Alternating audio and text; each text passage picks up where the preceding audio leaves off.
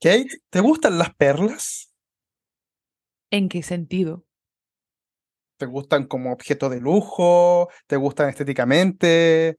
¿Tienes perlas? ¿Tienes un collar de perlas? ¿O aritos de perlas?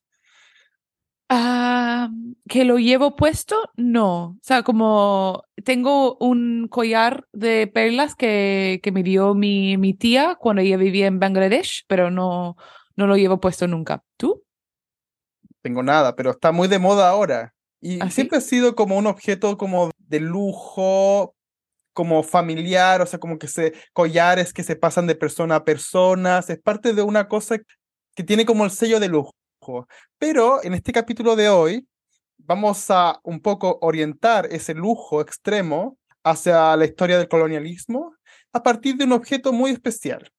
Hoy día hablaremos sobre el- un escudo de armas del emperador Carlos V que se encuentra labrado en piedra de araya, que se ha encontrado en las excavaciones de Cubagua, el primer centro perlífero del Caribe. Así que, bienvenidos a Las cosas tienen vida.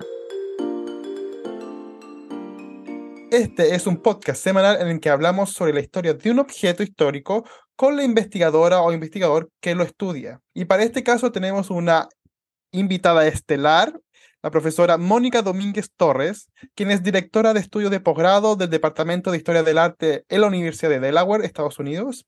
Estudió su pregrado en la Universidad Central de Venezuela y su máster y doctorado en la Universidad de Toronto. Se ha especializado en los intercambios culturales entre España y las Américas durante la época colonial a través de diferentes temas como el imaginario militar y la heráldica en el México colonial y, más recientemente, estudios sobre las perlas en el Caribe.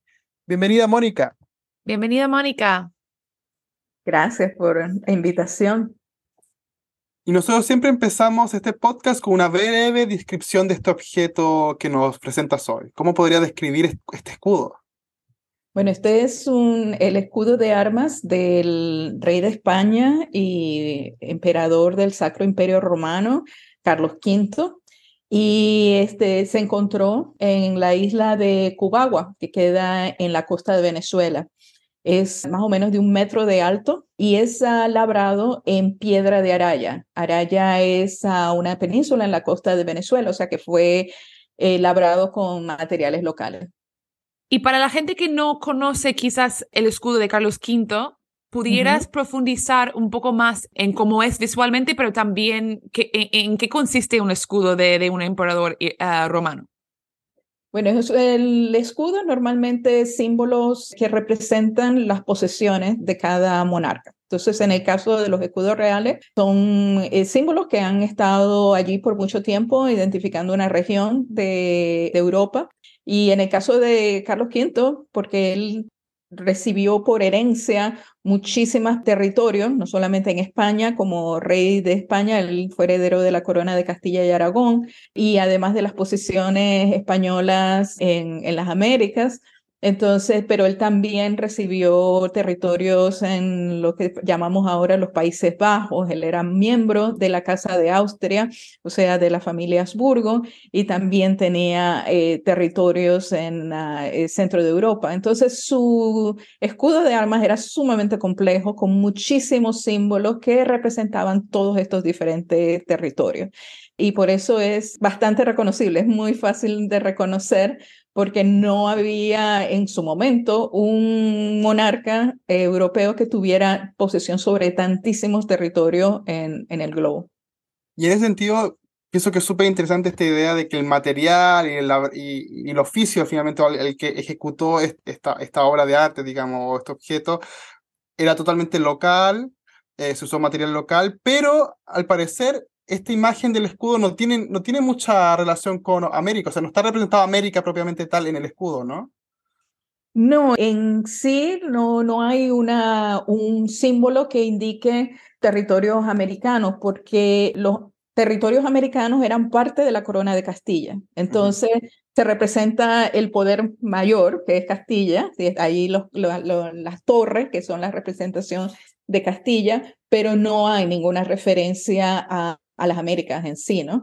Está, por ejemplo, en el escudo de armas, que ya venía de sus abuelos, de los reyes católicos, está, por ejemplo, la granada, ¿no? Que es la representación de la, eh, la conquista de Granada, de uno de los territorios que ellos anexaron, porque era una corona aparte, se consideraba una corona aparte. Pero en América no había una corona aparte, era gobernada directamente por la corona de Castilla. Por eso no hay eh, visualmente una representación que se identifique con el Nuevo Mundo. Lo único que eh, está identificado o es completamente relacionado es el material, que es local, y el artista que lo labró estando allá. Sabemos el nombre por documento, eh, no completo, pero se le refieren en los documentos como Maestre Lorenzo, o sea, su primer nombre era Lorenzo y se le conocía como un cantero, como ah, una persona con un cierto nivel de, deficiencia en el, en, el, en el labrado de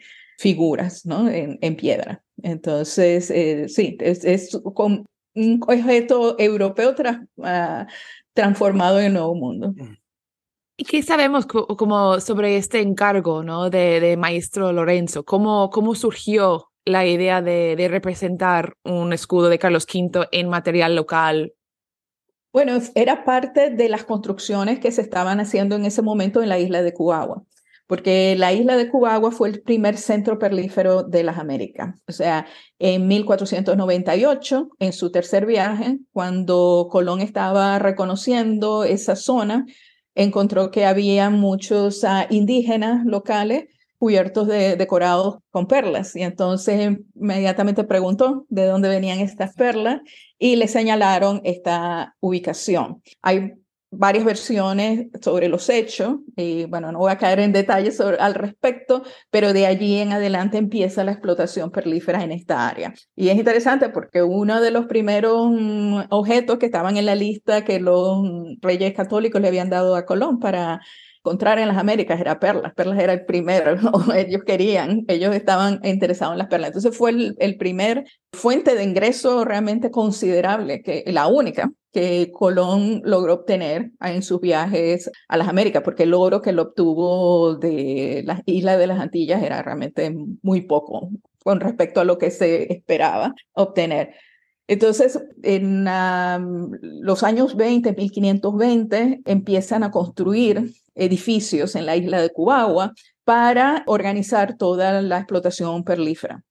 Lo interesante es que la isla de Cubagua es una isla completamente desértica, no tiene fuentes de, de agua fresca, no hay tierras para cultivar, o sea que era el peor sitio para establecer una, una ciudad. Tenían que importar el agua de tierra firme, de la costa precisamente de Araya, porque no, para tomar tenían que mm, transportar toda la comida, todos los animales, todos los frutos, la, que, quisieran consumir porque no había nada, no había manera de producirlo localmente. ¿Y cuántas personas estamos hablando vivían en, este, en esas islas?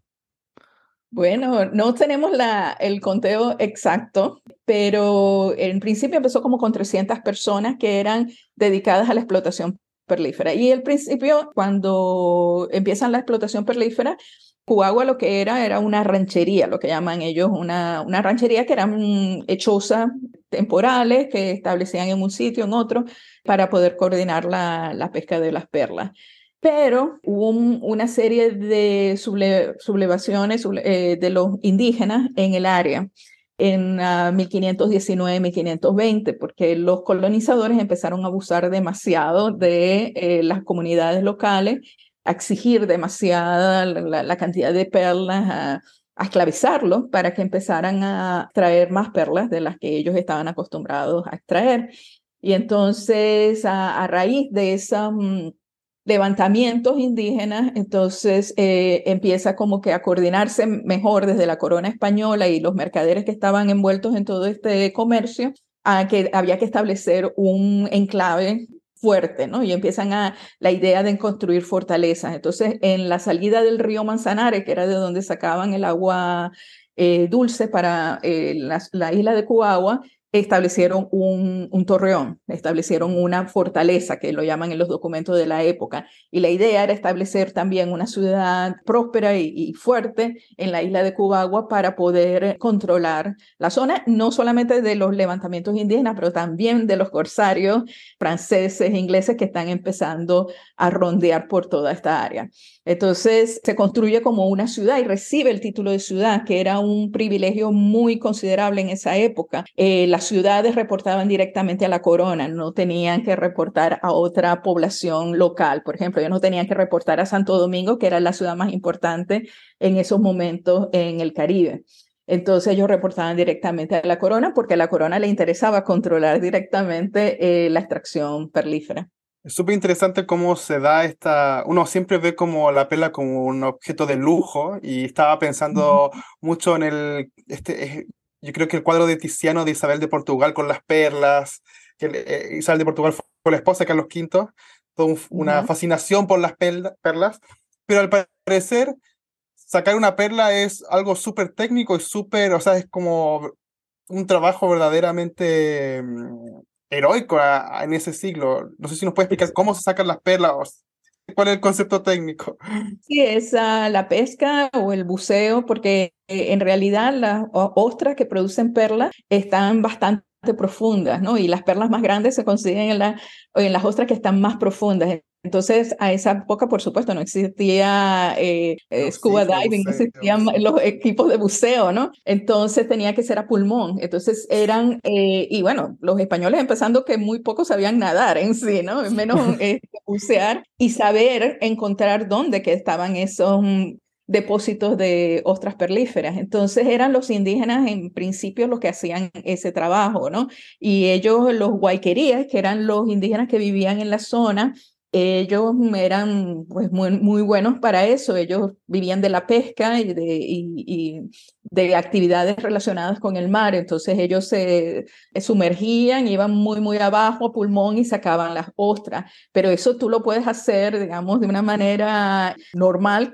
pocas veces al día, ¿no? Porque el que haya hecho submarinismo sabe que eso causa una presión terrible a los oídos, el aguantar el aire por tanto tiempo es... Ah, eh, eh, difícil para los pulmones, entonces este, eso lo podían hacer pocas, entonces, pero cuando los, llegan los españoles que quieren más perlas y más perlas y más perlas, y bueno, de, de todas las conchas que sacan, de todas las ostras que sacan, no todas van a tener perlas, ¿no? Entonces, eh, o sea, es también un poco el azar, ¿no? Entonces, los estaban obligando a que estuvieran constantemente sumergidos, constantemente trabajando, y en realidad los esclavizaron, ¿no? Para poder lograr eh, los productos que ellos querían. Entonces fue un aspecto muy, muy fuerte, y, eh, pero era una relación muy extraña, porque por un lado ellos dependían completamente de los indígenas para eh, la extracción de, de las ostras eh, y para la localización de los bancos perlíferos, ¿no? Pero al mismo tiempo los este, esclavizaban para poder ceder y, mientras, y cuando esclavizas a alguien, por, lo, por supuesto, no, lo hace de buena gana, ¿no? Y empezaron, los explotaron tantísimo que empezaron a morir muy, muy rápidamente. Y tuvieron que empezar a, a importar esclavos indígenas de otras zonas, por ejemplo, de las Bahamas, que ahí no habían perlas, pero había una tradición eh, local de bucear por eh, lo que llaman las conchas, estas que son grandes. Este, no, no, sé el nombre técnico, el nombre científico, pero ellos tenían también una tradición de buceo para recolectar otro tipo de, mm, de moluscos y entonces empezaron a importarlos para allá. Y cuando se acabaron los de las islas, empezaron a, a importar de tierra firme que obviamente no estaban familiarizados con el agua, con el buceo, con ninguna de esas actividades, ¿no? Pero así fueron hasta que hubo un momento en que la corona prohíbe la esclavitud de los indígenas eh, con las leyes nuevas, ya hacia el final de la vida de Carlos V, de este personaje que aparece representado allí, porque en, realidad su vida es como el comienzo de toda esta actividad perlífera en el Caribe. Y em, cuando ya los esclavizan, entonces tienen que empezar a importar esclavos eh, negros de África para que hagan ese trabajo. Y eh, de una eh, parte específica de África, donde ellos también tenían una tradición de bucear para sacar moluscos, ¿no? Con, no perlas, porque allí no, no se han conseguido depósitos de perlas, pero sí unos tipos de moluscos que ellos usaban como moneda en muchos casos y, y, circulaban bastante. Es curioso pensar como humanos, como hemos cambiado ecosistemas, hemos construido nuevas ciudades, ¿no? Todo esto para una riqueza inmediata, ¿no? Y yo quería saber un poco más sobre como este escudo y cómo se encontró ese escudo, por ejemplo. Exacto. Entonces, es muy interesante toda la historia que está detrás de este escudo, porque este escudo estuvo escondido, digamos, por muchísimo, muchísimo tiempo. Fue recobrado en las excavaciones que se hicieron de la isla de Cubagua en, a finales de los años 50 del siglo XX hasta, hasta 1961, que un arqueólogo catalán que estaba trabajando en esos momentos en Venezuela, José María Cruchet, y con, en colaboración con un profesor eh, de los Estados Unidos, también arqueólogo, eh, Irving Rouse, ellos empezaron a, hacer una excavación sistemática de la isla de Cubagua para encontrar las ruinas, porque se sabían por los documentos de la época que ese había sido el primer centro perlífero, se sabía que ese asentamiento había existido, pero el asentamiento nada más duró 40 años más o menos. Este, entre las rancherías y el final del asentamiento, porque ¿qué pasó? Fue tanta la explotación de perlas que acabaron con el ecosistema y ya las ostras que producían perlas dejaron de reproducirse, dejaron de existir. De hecho, ya es muy poca la producción de perlas que existe en esa zona. Entonces, esa ciudad en la que invirtieron muchísimo dinero para establecer en un sitio donde no habían las condiciones mínimas para establecer una ciudad, resulta que tuvieron que abandonarla porque no, no, no, no, no había ninguna razón de ser para mantenerla, para mantener esos gastos tan grandes. Se mudaron los habitantes a la isla de Margarita, en la que eventualmente después encontraron perla. Y entonces y se hizo la producción perlífera allí también. Pero eh, la ciudad de Cubagua se abandonó completamente más, más o menos en 1543. Y estamos hablando que los primeros asentamientos son de 1918, por ahí, ¿no? O sea, muy poco tiempo. Entonces, eh, después de que se abandona la ciudad de Cubagua, realmente nadie se asienta permanentemente allí y todos estos edificios que se construyeron empezaron a destruirse, erosionarse. Hubo tormentas como hay en el Caribe que terminaron de destrozar, hubo ataques de corsarios que trataron de llegar allí pensando que algo quedaría, incendios que causaron estos mismos invasores. Entonces, la ciudad ya a principios del siglo XX estaba completamente destruida. Y también sucedió que usaban los materiales de, de las construcciones de Cubagua para construir en la isla de Margarita. Entonces, esta ciudad desapareció, no quedaban sino eh, las bases de estos edificios y gracias a al interés que surgió en esa época eh, en Venezuela, en los círculos científicos y artísticos, de poder recobrar ese pasado, porque ese fue la primera área eh, de colonización del territorio, lo que es ahora el territorio venezolano, entonces comenzaron a hacer estas excavaciones y dentro de las excavaciones fue que se consiguió bajo el suelo esta pieza, la más grande, una de las más grandes que se consiguieron. Se consiguieron algunas columnas, algunas eh, gárgolas este, que, que, estaban originalmente en los techos de estos edificios y todo lo demás, pero muy, poca, muy pocos materiales, después fragmentos de cerámica, restos de animales, de lo que se consumía pero fue poco realmente lo, lo que se encontró y, la, por supuesto, las bases de los edificios. Pero a través de eso, de los, de, de los fundamentos de los edificios, se ha podido reconstruir cómo lucía la ciudad de Cubagua. Entonces es muy, muy interesante poder recobrar, aunque sea de una manera virtual e imaginaria, que, que, que fue esa ciudad que en realidad en esos años, 20, 30 años que duró como una ciudad, captaba la atención de, todo el mundo. En, en, las crónicas de la época mencionan a Cubagua. Hay un mapa, por ejemplo, que se produjo a finales del siglo XVI, o sea, años después de que ya Cubagua había desaparecido. Y entonces en la costa norte de Sudamérica, la parte de Venezuela, lo que es hoy en día, que sabemos que es la isla de Trinidad, que es una de las islas más grandes, bueno, ellos la ponen Cuagua, para destacar y, y, tiene su inscripción diciendo, aquí Colón encontró perlas, ¿no? Para indicar una, una referencia que todo el mundo conocía porque sabían que las perlas venían de Cubagua. E incluso después de que se terminan las perlas alrededor de Cubagua y empiezan a buscar otras ubicaciones, las encuentran en la península de La Guajira, en una área que se llama el Cabo de la Vela. Ahorita hay una fundación, todavía una ciudad que se llama Riohacha.